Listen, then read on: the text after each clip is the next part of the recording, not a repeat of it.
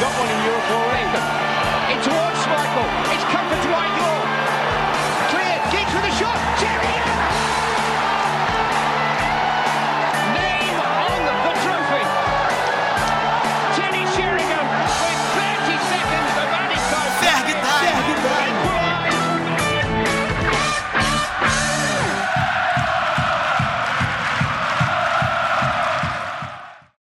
Fala pessoal, começando mais um episódio aqui do Ferg Time, episódio número 60, número redondinho, bonito. Pena que a gente está gravando após a eliminação do United na FA Cup pro Leicester. A gente está gravando agora domingo, acabou o jogo há pouquinho.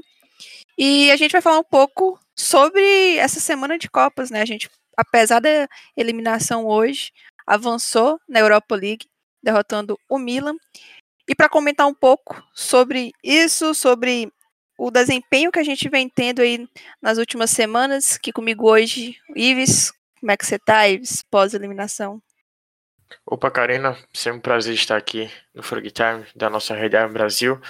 Olha, sentimento ruim, porque apesar, além da, da eliminação da FA Cup, que era uma possibilidade de título real nessa temporada, definitivamente a equipe não vem bem e não é de hoje. Já tem um certo período aí que os desempenhos não são dos melhores. A equipe que teve um, um auge na temporada razoável, chegou a liderar a Premier League, mas agora não está nada bem com as principais peças não tendo seus melhores momentos com a camisa do United. E já vou adiantar aqui, principalmente Bruno Fernandes. Tem é, perceptível a queda do português no desempenho do português, eu, eu acredito que seja já o pior momento do camisa 18 pelos Red Devils. E para completar aqui o trio, Maurício, apesar da eliminação hoje, um, a gente avançou contra o Milan. Fazendo um paralelo aí, o que, que você acha que mudou é, entre esses dois jogos? É, e aí, galera do Ferg Time, beleza? Satisfação tá aqui. É, eu acho que o que mudou principalmente foi como o United rodou o elenco, né? De, de lá para cá, a escalação do jogo do jogo de hoje foi confusa, foi muito confuso, foi muito difícil de entender o que o United queria fazer, principalmente com a bola. Sem a bola, eu achei que foi bem básico assim, um 4-2-3-1 que variava para um 4-4-2 com dois meias mais fechados assim, mas sem a bola era muito difícil de entender. E o time em si que jogou parecia não ter uma estratégia muito bem definida. Isso é algo que a gente vai falar sempre quando fala de United, do Solskjaer, é que ele não tem um padrão muito bem definido de como vai atacar, né? Muita liberdade, e aí essa liberdade meio que ela custa, assim, porque se não tiver um cara inspirado, como o Ives falou, o time acaba não conseguindo fazer nada, porque fica tentando forçar sempre uma jogada, é, sempre tentando dar para os mesmos jogadores é, para tentarem jogada individual e acaba não produzindo nada. É, bora começar falando então um pouco mais sobre esse confronto contra o Milan, já que foi o primeiro, um empate em 1 a 1 e uma vitória por 1 a 0, gol de Pogba, mas no geral dos dois jogos, e você acha que o United mereceu classificar? Você acha que a gente jogou melhor? Qual que é a sua visão desse confronto de uma maneira geral? Questão de merecimento, eu tendo a sempre falar que acho que não, não existe merecimento no futebol. Acho que a questão de justiça e injustiça tem sempre a ver com questões de, arbit de arbitragem. Como nesse confronto contra o Milan não teve questões de arbitragem, de erros de arbitragem, o United venceu a partida de San Siro e se classificou. Num desempenho que passa também longe dos, dos melhores. O primeiro tempo bem ruim, o segundo um pouco melhor, acabou fazendo gol com o Pogba já no iníciozinho, o francês entrou durante o intervalo na partida. E, pois é, e hoje, contra o Leicester, a gente tá gravando domingo, dia 21 de março, o United só ter criou uma chance, que foi o gol marcado pelo Mason Greenwood, um desempenho bem, bem abaixo. Os últimos desempenhos, repito, têm sido bem, bem abaixo. Acho que tem duas exceções no meio de, desse, dos últimos jogos. A gente estava conversando aqui antes de, de, iniciar a gravação. O 4 a 0 contra a Real Sociedade e o 2 a 0 contra o Manchester City no Etihad Stadium. Tirando esses jogos, Acho que o último bom jogo do United foi o 3 a 3 contra o Everton, um jogo que no final das contas nem adiantou ter ido tão bem porque tomou o empate já após o tempo que o juiz tinha dado de acréscimos. Novamente sobre o confronto contra o Leicester pela FA Cup, pela Copa da Inglaterra. O Leicester de Brendan Rodgers, que tinha alguns desfalques, se o United tinha desfalques ou rodou o elenco, por exemplo, Solskjaer em certo momento colocou Bruno Fernandes, Cavani, Shaw e McTominay no mesmo ao mesmo tempo, aos 64 minutos de jogo. O Leicester também tinha alguns desfalques importantes e a equipe comandada por Brenda Rogers foi melhor. E se tem algo de merecimento, posso dizer que sim, foi justo a classificação, mesmo que os gols dos Fox tenham sido causados por alguns erros da defesa por alguns desempenhos abaixo dos jogadores, principalmente de Fred, que dá um presente para o Reanacho abrir o placar. E McTominay não sobe e Reanacho, sem subir também, consegue marcar o gol que decretou a classificação dos Foxes. Já que o Ives puxou a questão de algumas peças individuais, o Fabrício, o que, que você acredita que credencia essa queda de desempenho que o United vem tendo, não só nos últimos jogos, mas já tem algumas semanas, como o Ives bem pontuou aí, talvez o último bom jogo, de fato, da equipe foi ali contra o Everton. Então, já tem um tempinho. Além do fator Bruno Fernandes, que é claro, primordial, quando ele tá bem, o time tá bem, consegue resolver, e mesmo em muitas oportunidades ele estando mal, consegue descolar ali uma jogada, é, como no próprio gol do Amad Diallo, que ele não estava ali super bem na partida, mas descola um lançamento que resulta no gol. Mas além do fator Bruno Fernandes, quais outras peças que você acredita que é, caíram muito de rendimento e têm contribuído para esse mau momento do United? Cara, é, nesse jogo eu, eu não acho justo falar que, por exemplo, é, o Fred caiu de rendimento, assim, porque foi apenas um, um jogo e que ele cometeu falhas mesmo assim. Eu acho, como a gente estava falando antes do podcast, eu acho que o Fred e o McTominay são dois jogadores que era para assim, poderiam tranquilamente estar no elenco do United, mas eu não acho que eles têm futebol para ser titular de um time como o United quando a gente tem jogos contra é, elencos mais fortes, contra times mais fortes, confrontos diretos, eu acho que eles sofrem assim para principalmente na parte de criação, de tomada de decisão para criação. E eu vejo, por exemplo, usando o exemplo do jogo do Milan, que o Milan não tem essa mesma dificuldade. E assim, eu não considero o elenco do Milan um elenco muito forte. Aí eu olho para os outros times da Premier League, como o Chelsea, como o próprio Manchester City. E eu, eu só achava, fora o United, eu só achava isso no Liverpool. Achava que o Liverpool tinha meio que um problema com os volantes assim e precisava usar muitos laterais para compensar. Eu achava que era uma solução do Klopp, ao invés do que muita gente comenta como se fosse para aproveitar melhor os jogadores que ele tem. Eu achava que era uma solução dele para compensar isso mas eu achava que só o Liverpool tinha esse problema assim, além do United. E fora isso, é, foi muito difícil hoje ver o Alex Telles jogar, né? O Alex Telles realmente ele já vinha fazendo partidas ruins, mas eu acho que essa foi a pior de todas. Tirando isso, tirando essa parte, eu acho que o ataque do United ele produziu muito pouco na temporada. Cavani acabou que ele só conseguiu fazer nove jogos titular na Premier League. Desses nove jogos ele fez seis gols. Pô, número legal, mas a temporada tem 38 jogos. Se você faz nove jogos, é muito complicado. Já o Marcial tem, não sei quantos jogos ele tem aqui de cabeça, mas ele só tem quatro gols na Premier League. Então o ataque do United meio que se resume a Bruno Fernandes e Marcos Rashford. São é, quatro jogadores ofensivos, né, que o United usa, um meio atacante, três atacantes, e desses quatro, só dois produzem. Eu acho que isso é o mais complicado, porque é, se só metade dos jogadores de ataque produzem gols, se eles oscilarem, é óbvio que a gente não vai fazer gol, né? Oi, Isa, você que é ativo lá no Twitter, a gente sabe que o que mais tem é uma onda assim de do pessoal que não acompanha de fato o, United, não vê as partidas e às vezes vai no embalo assim só porque tá na onda criticar, já meio que etiquetou tal jogador como X ou Y, então vai na onda, sabe? Só pra poder itar. Mas uma questão que sempre volta é um pouco disso que o Luiz falou. Às vezes, é como se o Solskjaer se apoiasse demais em algumas individualidades, não conseguisse desenvolver um esquema, um plano de jogo, é, para quando o jogador individualmente não está bem, isso possa ser suprido pelo coletivo. Por exemplo, Bruno Fernandes não está bem, mas bora fazer alguma outra coisa aqui para o time funcionar é, o Rashford não tá bem, bora fazer alguma coisa pro time também funcionar sem ele.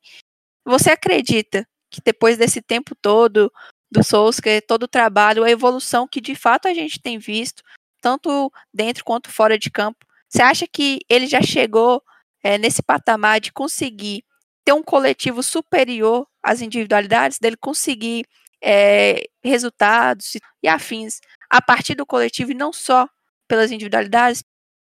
É difícil falar, porque nos melhores momentos de Solskjaer à frente do United, a, as individualidades eram muito presentes. A individualidade de Bruno Fernandes, a individualidade de Max Rashford, a individualidade de Anthony Martial, que faz uma temporada péssima, a individualidade de Mason Greenwood, Fred McTominay fazendo muito bem, até o próprio Pogba, é um, um, eu digo, né, que o melhor momento de Pogba com a camisa do United, na minha concepção, foi naquele período inicial de Solskjaer como técnico, quando ainda era interino, entre dez, ali dezembro e janeiro, dezembro de 2018, janeiro de 2019, acho que foi a melhor fase do francês com a camisa do United. Então, eu cheguei a comentar isso no Twitter, que talvez até seja uma percepção de quem estava vendo o jogo e por alguma chateação tenha tweetado com a cabeça quente, mas jogos como o de hoje fazem, nos fazem duvidar de um projeto que a gente tanto bate na tecla aqui no Frag Time, principalmente, e eu bato muito, que eu acredito muito, defendo, mas parece que o United não vai, não consegue dar um passo. A gente fala que eu mesmo falo, trago isso para mim, que Van Gaal chegou a conquistar título do United, Mourinho chegou a conquistar título do United, que, na, que no final de pouco valeram porque o time não evoluiu. E agora, quando a gente parece que está evoluindo, com o Solskjaer, chega no momento decisivo e trava. Será que não vai ter como ser dado o próximo passo? Será que não vai ser Solskjaer que vai dar o próximo passo? Esse, jogo, esse desempenho de hoje, não sei se o time está cansado, mas todo mundo muito abaixo, disposição abaixo, assim, é, é, é difícil de, de entender, porque até uma peça que muitos twitteiros pedem e até criticam o Solskjaer por não utilizar, ele utilizou hoje o Donny van de Beek, o holandês, que foi uma das contratações do time para a temporada. Donny van de Beek, a melhor participação dele hoje, inteligente, como ele, ele é um jogador inteligente, foi fazer o corta-luz pro gol de Mason Greenwood, mas ele mal pegou na bola. O time não consegue criar, ele não conseguiu criar. Bruno Fernandes entrou e também não conseguiu criar. Repito, o United teve uma chance de gol e foi o gol. Como equipe que tem Artial na frente, Greenwood na frente, tira Cavani do banco, não cria para esses atacantes finalizarem, fazerem gols. É muito complicado, muito difícil de entender e de aceitar. Eu acho que há sim um problema aí. Eu acho que há. Solskjaer tem que ver por que o time caiu tanto de, tanto de desempenho da segunda parte da temporada para cá. Estamos na segunda parte, já estamos em março, nem percebemos. A temporada começou lá em setembro, a gente já está em março, terminando março. Então, algo tem que ser explicado, o Solskjaer tem que procurar entender por que essa queda tão brusca de desempenho de individual e também coletivamente. Ah, o que eu acho, assim, particularmente, o Solskjaer, ele é um técnico que ele não impõe padrão ofensivo. É, principalmente nesse último terço de ataque. Eu acho que ele deixa os jogadores bem livres. Tipo, o Bruno Fernandes, eu acho que ele tem um, um, um posicionamento, tipo assim, como aquele 10 livre mesmo, aquela característica do 10 livre, que se ele quiser encostar para a esquerda, ele encosta para a esquerda, se ele quiser encostar para a direita, ele encosta para a direita. E isso você tira dos próprios dos próprios jogos que ele faz em relação tipo mapas de calor e tal. Ele, se o Rashford não tá na esquerda, geralmente ele joga mais com o Greenwood. Aí ele vai para a direita. Se o Rashford está na esquerda, ele passa praticamente o jogo todo na esquerda. Ele não tem aquela aquele estilo de jogo simétrico que a gente vê, por exemplo, no Guardiola, que você tem um jogo realmente por posição, que os jogadores ocupam posições mais fixas e tal, que tem um padrão de criação de jogadas.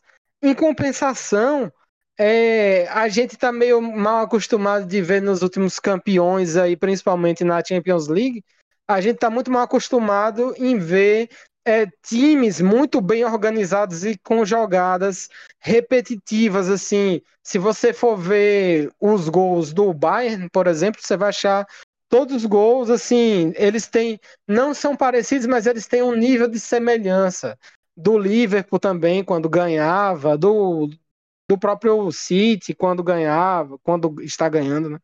O próprio City e United não, o United tem um estilo mais livre, mais antigo, eu diria. Se você for assistir o Tottenham, você vai achar é, um estilo mais assim, mais parecido com o estilo do United. Se você for assistir o próprio Milan, se você for assistir o Everton do Ancelotti, é um estilo mais individual. Você dá mais liberdade ao jogador em compensação, você dando essa liberdade ao jogador, você tira é, essa parte do futebol que está mecânica de você ter sempre um time batendo, batendo, batendo o tempo todo sem parar.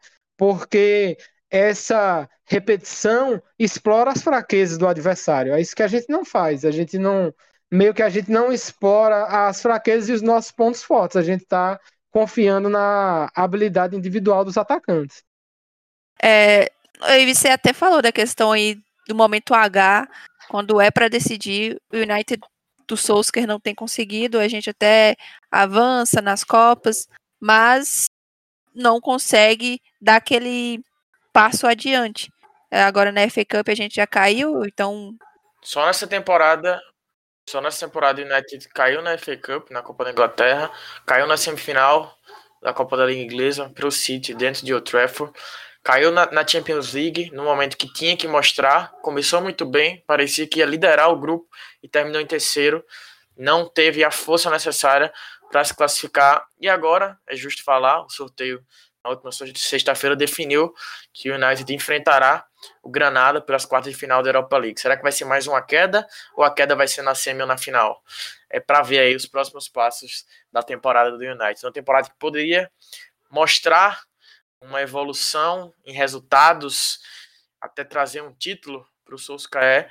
Talvez, se a gente for fazer uma análise fria ao fim da temporada, não vai ser muito diferente da temporada 19-20, o que é uma decepção, porque é como se a gente não tivesse saído do lugar, como se o United não tivesse dado mais um passo nesse processo de retomada que tem como objetivo voltar a ganhar a Premier League, voltar a disputar realmente a UEFA Champions League?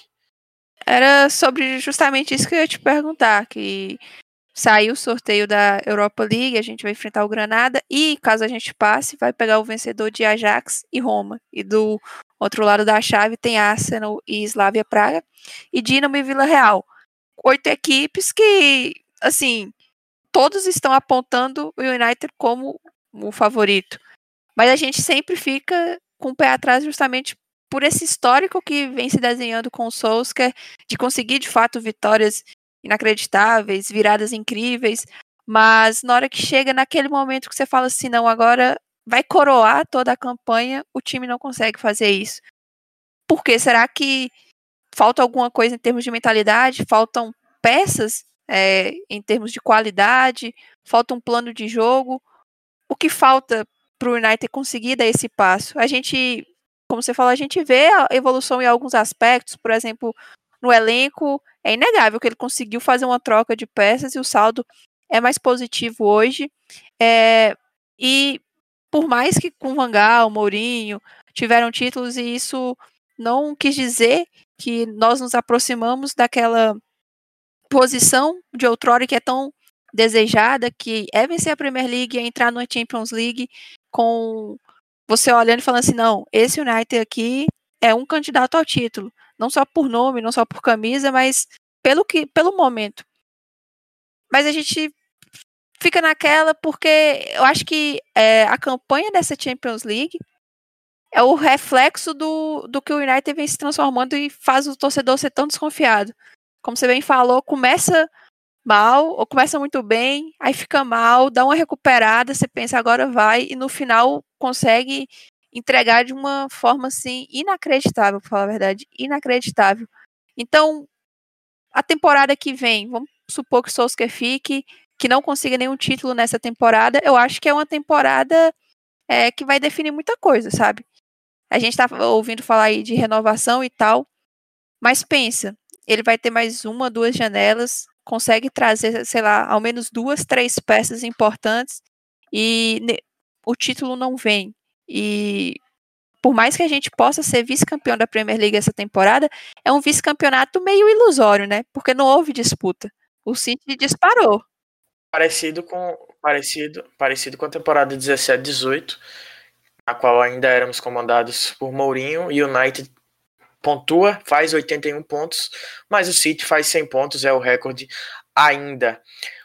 Inclusive, Karine e caros ouvintes que estão nos escutando, sobre a questão de contratações, o The Athletic noticiou, acho que na última sexta-feira, que o United só deve fazer uma grande contratação para a próxima temporada. Quem seria esse nome? Seria um zagueiro? Seria o Jason Sancho? Quem seria? Seria Cristiano Ronaldo? Que, a direção da Juventus tem afirmado e reafirmado que o português deve continuar lá em Turim, mas a gente sabe que a situação pode não ser das melhores, visto que ele, ele fracassou, né? A Juventus fracassou em três temporadas seguidas na Champions League. Cristiano Ronaldo sai da Juventus, sai do, do Real Madrid, campeão, numa sequência de três títulos europeus, vai para a Juventus, para também dar, digamos assim, o título para a velha senhora, o que não acontece, duas eliminações em oitavas e uma eliminação em quartas de final. Mas sobre a questão de não ter título, a gente já comentou, inclusive, aqui no Frag Time, que era essa a temporada e talvez ver o que seria de Solskjaer dependendo do que acontecesse, por exemplo, a queda na, na Champions é algo que tenho certeza que machucou muito o próprio norueguês, o técnico norueguês. Mas o que vai ser da, da Premier League? O como vai ser vista uma possível não conquista da Europa League? Porque sim, o United pode não ser campeão. Há chances, obviamente, ainda tem oito clubes na disputa. Mas, na minha concepção, definitivamente é sim o melhor time entre os oito como vai ser visto? Ele tem um contrato até 2022, como você disse, estão falando também em renovação. Que o que a, a direção do United quer? O United que recentemente anunciou a chegada de um diretor de futebol. Acho que Maurício até pode falar um pouco melhor, acho que pode ser uma questão para a gente entrar. Quem é esse diretor? Qual vai ser a função dele? Vai ser realmente uma função de diretor de futebol que a gente está habituado? Maurício, trazer você para a discussão. Fale um pouco sobre quem é esse novo diretor do United anunciado há alguns dias pelo, pela direção do United? Então, pelo que eu li, o Murto, que é o diretor de futebol novo, né? Ele chegou com o Mois, é, se eu não me engano, para o cargo de assistente técnico ou analista de desempenho, um dos dois. E aí ele acabou ficando no United e agora ele meio que foi promovido a essa situação de diretor de futebol. O que eu li é que o que é que está acontecendo no United, para resumo de conversa, o que eu li é que o Ed Woodward vai se distanciar da parte de futebol do United. E aí o que é que significa mais ou menos? Significa que o Ed Woodward não vai é, negociar mais, que o Ed Woodward é, coisa que o Ed Woodward ele não vai mais escolher jogador para o United, eu não teria tanta certeza assim. Porque o que é que acontece? Eu acho que o torcedor do United tem uma relutância em aceitar que o United tinha é, um chefe de negociações, o nome dele é Matt Judge, e o Matt Judge agora é, foi oficializado como diretor de negociações, eu me esqueci o nome do cargo específico, ele foi oficializado, e ele vai ser continuar sendo a pessoa que vai negociar jogadores para o United. Então, quem é que sai nessa, nessa conversa? É o Ed Woodward, entendeu? O Ed Woodward que sai. E, só que o Matt Judge vai continuar negociando, mas qual é o problema, segundo The Athletic, segundo a, todos os veículos de mídia que escrevem sobre negociações fracassadas no United? Qual é o problema é, real? Eles dizem que o problema é que o Glazer lá, o, não esquecendo se é o Joel ou se é o Avon, é, ele dá a última palavra sobre todas as negociações do United. E o que é que acontece? Ele é o dono do clube, né? O cargo do Ed Woodward não era exatamente CEO, era vice alguma coisa, ele era vice de alguma coisa. Era um, ele era o segundo em comando, no caso. E eu acredito que essa última palavra vai seguir. Ele não contratou ninguém do mercado, de fora do clube, porque justamente ele queria manter o controle sobre isso e você vai chegar para um cara, por exemplo, como o Monte do, do Sevilha e do o Monte, que é um diretor de futebol conhecido, um argentino, você vai pegar um cara como ele, por exemplo, para o seu clube, ele não vai aceitar que ele não consegue fechar uma negociação. Ele vai querer ter a última palavra sobre a negociação. No United não ia ser assim. Não ia ser assim de maneira nenhuma. Então, é, nomes como Ragnick do Leipzig também, que foi muito falado, ele não ia ser aceito porque ele quer ter mais controle, ele tem proximidade com agentes, não ia ser bem aceito. A situação do United é essa. Agora o United tem um nome para apontar contratações junto ao Soscaé. Porque a diretoria sentia que o técnico do United, os últimos também, Van Gaal e Mourinho, estavam sobrecarregados nesse sentido. Mas a última palavra ainda vai ser dos Glazer.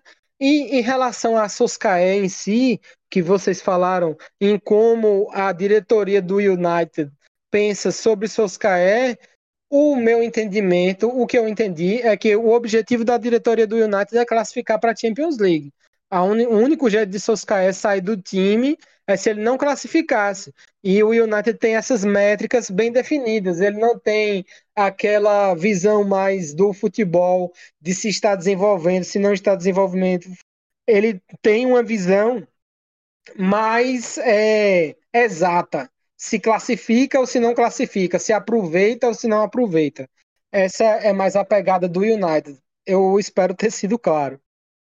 Uh, o Fred Caldeira, quando ele participou do, do, podcast aqui com a gente, ele falou como que a estrutura do United era arcaica. É, era um, um, clube que meio que parou no tempo e acreditou que só é, a camisa, o peso, a história continuar esse processo de empilhar taças. E o, nisso entra muito essa questão de concentrar o poder, né? O Ed parece que ele. Parece não, né? Ele que manda ali abaixo dos donos, é ele quem co coordena tudo. Essa divisão de tarefas é importante. A gente tem que dar um tempo para ver se de fato elas vão acontecer na prática ou vai ficar só para mostrar, né? Só ali no papel. Mas esse diretor que foi oficializado, ele fez parte do, do projeto do time feminino e é um projeto bem, bem promissor. Inclusive, nessa temporada a gente ainda tem uma pequena chance, mas assim, a gente teve chances reais de conseguir uma vaga para a próxima Champions League, o que, assim, de certa forma, não era esperado. Porque você tem três clubes que são muito bem estruturados, apesar do Arsenal atualmente não estar tá no melhor momento, precisa de uma reformulação, é, é um clube que tem história. O Arsenal, o City, o Chelsea tem projetos muito mais consolidados do que o United. A gente está só na segunda temporada na primeira divisão. Imagina você construir uma equipe, é campeão já na primeira temporada da segunda divisão, sobe, termina a primeira temporada, mesmo que ela foi encurtada por conta da questão da Covid, terminou na quarta colocação.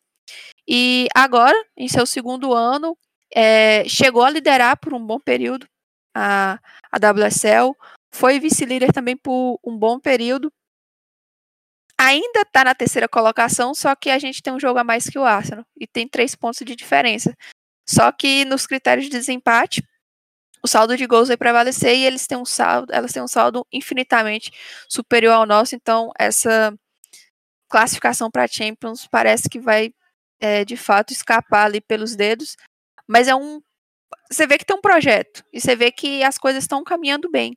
E ele fez parte da construção desse projeto desde o início, com formação de comissão e tudo ao redor assim. Então, ao menos uma credencial importante ele tem. Falando um pouquinho do time feminino, é, que eu acompanho desde que ele foi fundado, hoje o sentimento é um pouco assim de, de decepção, de frustração. Por, muito pelo que eu falei, pelo que fez no início da campanha. Foi muito bem, e acabou que gerou uma expectativa. Mas se antes, lá, antes do campeonato começar, você falar assim, ah, o United vai terminar na quarta colocação, é um absurdo, você vai ficar frustrado? Não. Entendeu? Porque a gente sabe, tem que saber se colocar também nesse, no campeonato assim, em meio a quem se está enfrentando. E no final das contas, é, os confrontos diretos que estão definindo tudo. O United venceu um confronto direto empatou outro e perdeu o resto. Então, isso que tá dando a diferença. E ainda por cima a gente teve um tropeço contra o Reading que não poderia nunca ter acontecido dentro de casa, que foi uma derrota. Então isso está pesando. Mas o time teve chances reais. É, agora, ver como que vai terminar a temporada e ver o que, que vai acontecer em termos de planejamento, porque teve um problema seríssimo em termos de lesão na equipe. O United chegou a ter sete jogadoras titulares lesionadas todas ao mesmo tempo e somente uma delas se lesionou em jogo. As outras foram todas em treinamento. É, a Casey Stone, que é a técnica, foi abordada sobre essa questão. Ela falou que deu a entender que, tipo assim, era uma questão de gramado, por causa da, da neve. A, as, as atletas estavam se lesionando muito por conta disso, mas, tipo, uai, se está lesionando em treinamento, os outros times todos têm um baixo índice de jogadoras lesionadas em treinamento. O problema está no CT do, do United, o CT, assim, no caso, a estrutura que o clube disponibiliza para as atletas do feminino. Que elas... elas treinam em Carrington? Não, elas usam o, o CT antigo, que a base usa. É, e assim, é meio complicado, porque o que eu li é que Carrington também tem problemas, que se o United fosse um pouco mais sério, é, construiria um novo centro de treinamento, né? Porque Carrington em si já tem problemas também. São coisas assim que eu acho que entra no que o Fred acaba que falou, né? O, o clube meio que ficou um pouco preso ali, não deu muita confiança a outras coisas que são importantes. Tipo, ele ainda citou pra gente que teve uma matéria do Mourinho, que ele acompanhou na época. Eu até procurei para tentar fazer um post lá na, no Twitter, que o Mourinho citava que não poderia dar treinamento a partir de um determinado horário, porque não tinham iluminação adequada é, nos campos. É. Véi, pelo amor de Deus, né? A gente não tá falando de um clube de quarta divisão, a gente tá falando dos maiores clubes do mundo e um treinamento sem impedido por causa, por conta de iluminação inadequada, eu acho que isso reflete também a falta de, de atenção assim que os donos têm, sabe? Tipo, não tá muito nem aí com o United. Quem tem interesse, a gente até faz alguns posts sobre isso lá no Twitter, na questão é, financeira. Você vê que eles estão realmente pouco se lixando pro United. É, todo a primeira grana que sai do clube são, é o pagamento para eles. Então, não é fornecedor, não é nada disso ao Old Trafford. Quem lembra daquele jogo contra o Burnley? Acho que foi 2 a 0 para eles, que foi um jogo caótico, uma chuva daquelas. O teto rompeu, torcida indo embora. Tipo, o estádio como o Trafford chegar a ponto de uma chuva que nem era uma tempestade nem nada, rompeu o teto daquela forma, é o descaso, assim, sabe? Então, às vezes, o torcedor que fica muito preso assim, só futebol, futebol, quatro linhas, não consegue dimensionar que essas coisas ao redor impactam, de certa forma, no que o, o time apresenta em campo. Uma coisa que eu queria adicionar sobre o, o Ed Woodward é que ele agora ele não vai ter mais, não vai ser mais o único que vai ter comunicação direta com o Joel Glazer, né? Com o dono do clube. Mas assim, ainda o que esses o que esses novos contratados, o que esses novos cargos conseguiram é que mais gente vai falar com o dono do clube. Isso vai ser meio assim, ou isso vai deixar a situação pior na, na perspectiva de relações públicas, ou isso vai deixar a situação melhor, porque o que, que acontece? A gente sabe que se o Ed Woodward era o único que conseguia falar com o dono do clube, por hierarquia, e agora é, duas pessoas, o Matt Judge e o Murtog, vão poder falar com o dono do clube, se eu não me engano, o Suscar também vai poder falar com o dono do clube, isso vai é, dar mais dois pontos de vista para quem para quem é, quem está fazendo análise do dia a dia do time para dizer o que é necessário, porque querendo ou não, o Ed Wood é um cara do marketing, né? Ele sempre vai colocar o marketing à frente.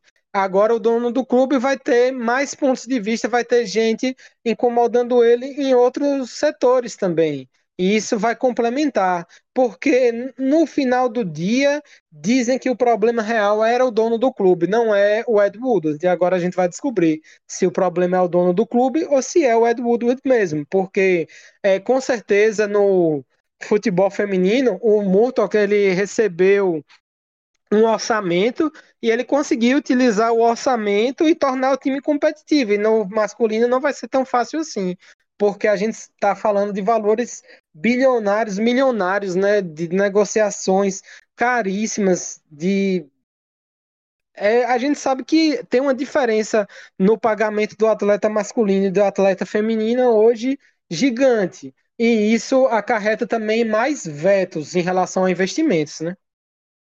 Só pra, então a gente já pode ir finalizando, mas como você bem falou, Maurício, para ter uma noção, é, transações é, no futebol feminino envolvendo dinheiro e tal, começou até pouco tempo. Não, o natural são contratos curtos e o clube negociar diretamente com o atleta para o final do vínculo ela pegar e se apresentar. É muito raro você ir lá pagar uma grana, pagar alguma espécie de multa, dar alguma compensação financeira para outro clube para conseguir ter um atleta. Mas então é isso. A gente vai chegando ao final desse episódio meio para lá, meio para cá, como tem sido o United nos últimos anos, não só por agora.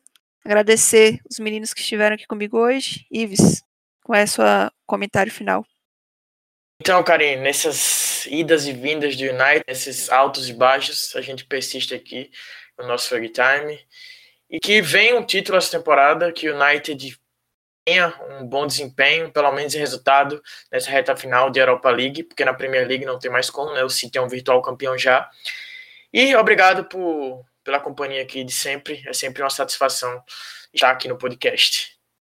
Maurício, também te agradecer pela presença aqui hoje. Qual que você deixa como palavra final? E muito obrigado também, Karim e Ives, um papo muito bacana.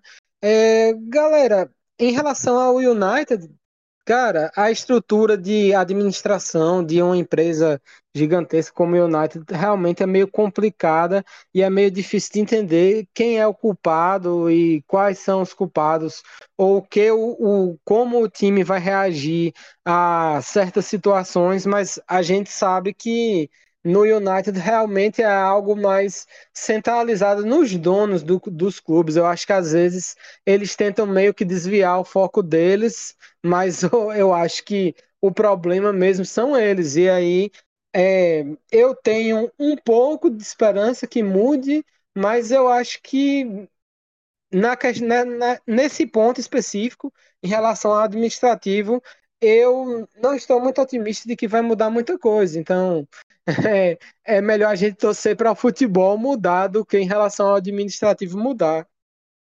E vocês sabem, a gente tá lá no Twitter, no Instagram, arroba Brasil, e o Ferg Time disponível aí nos principais agregadores. O United só volta a campo no próximo final de semana contra o Brighton, 3 e meia, pela Premier League. E o time feminino volta a campo no sábado, dia 27, 8 e meia da manhã. E importante, esse jogo vai ser em Old Trafford. É a primeira vez que a equipe feminina profissional do United vai jogar lá no Teatro dos Sonhos. E, infelizmente, primeiro de tudo, que não vai ter torcida, né? E depois, por conta do momento que o time tem enfrentado, com caindo ali na, na classificação, vindo de derrotas, de desempenhos ruins, muitas atletas lesionadas, como falei anteriormente, mas de toda forma é, um, é uma marca importante. Então, fique o convite para que vocês possam assistir. A partida é transmitida pela FA Player, que é um player da, da liga lá, a WSL. Então, a gente vai fazer a narração no Twitter, como sempre, mas também quem quiser assistir, acho importante, ainda mais tratando é, todo o simbolismo que vai envolver essa partida. Fiquei o convite, agradecemos mais uma vez quem ouviu até aqui e até a próxima. Um podcast do Red Army Brasil.